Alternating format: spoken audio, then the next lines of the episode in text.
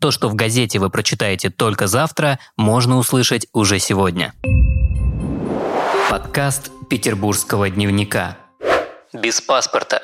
Валентина Матвиенко опровергла создание ковид-паспортов в России. Она отметила, что вакцинация останется добровольным делом. По словам спикера Совета Федерации, никакие ковидные паспорта не нужны. Речь шла о том, что ведется электронный регистр вакцинируемых. Это правильно, сказала она. Кроме того, людям, сделавшим прививку от коронавируса, никто не собирается давать особые права, поскольку это неправильный подход. Спикер Верхней Палаты парламента напомнила, что россияне примут решение о вакцинации добровольно окунулись как надо.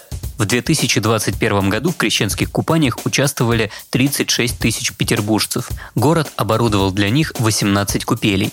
Купели были подготовлены с учетом мер безопасности. В любой момент спасатели, медики и правоохранители готовы были вмешаться в ситуацию. Тщательная подготовка и скоординированные действия всех ведомств позволили провести праздничные мероприятия без нештатных ситуаций и серьезных происшествий. В этом году за безопасностью крещенских купаний следили 175 человек и 21 единица техники.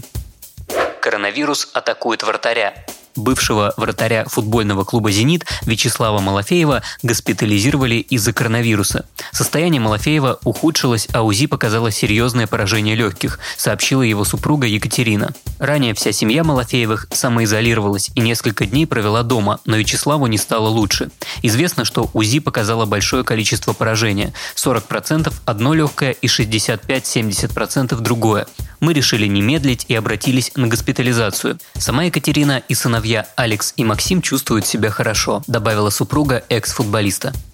Если у вас есть история, которой вы бы хотели поделиться с петербургским дневником, то пишите в наши соцсети во Вконтакте и Телеграме. На этом все. Вы слушали ПДКаст.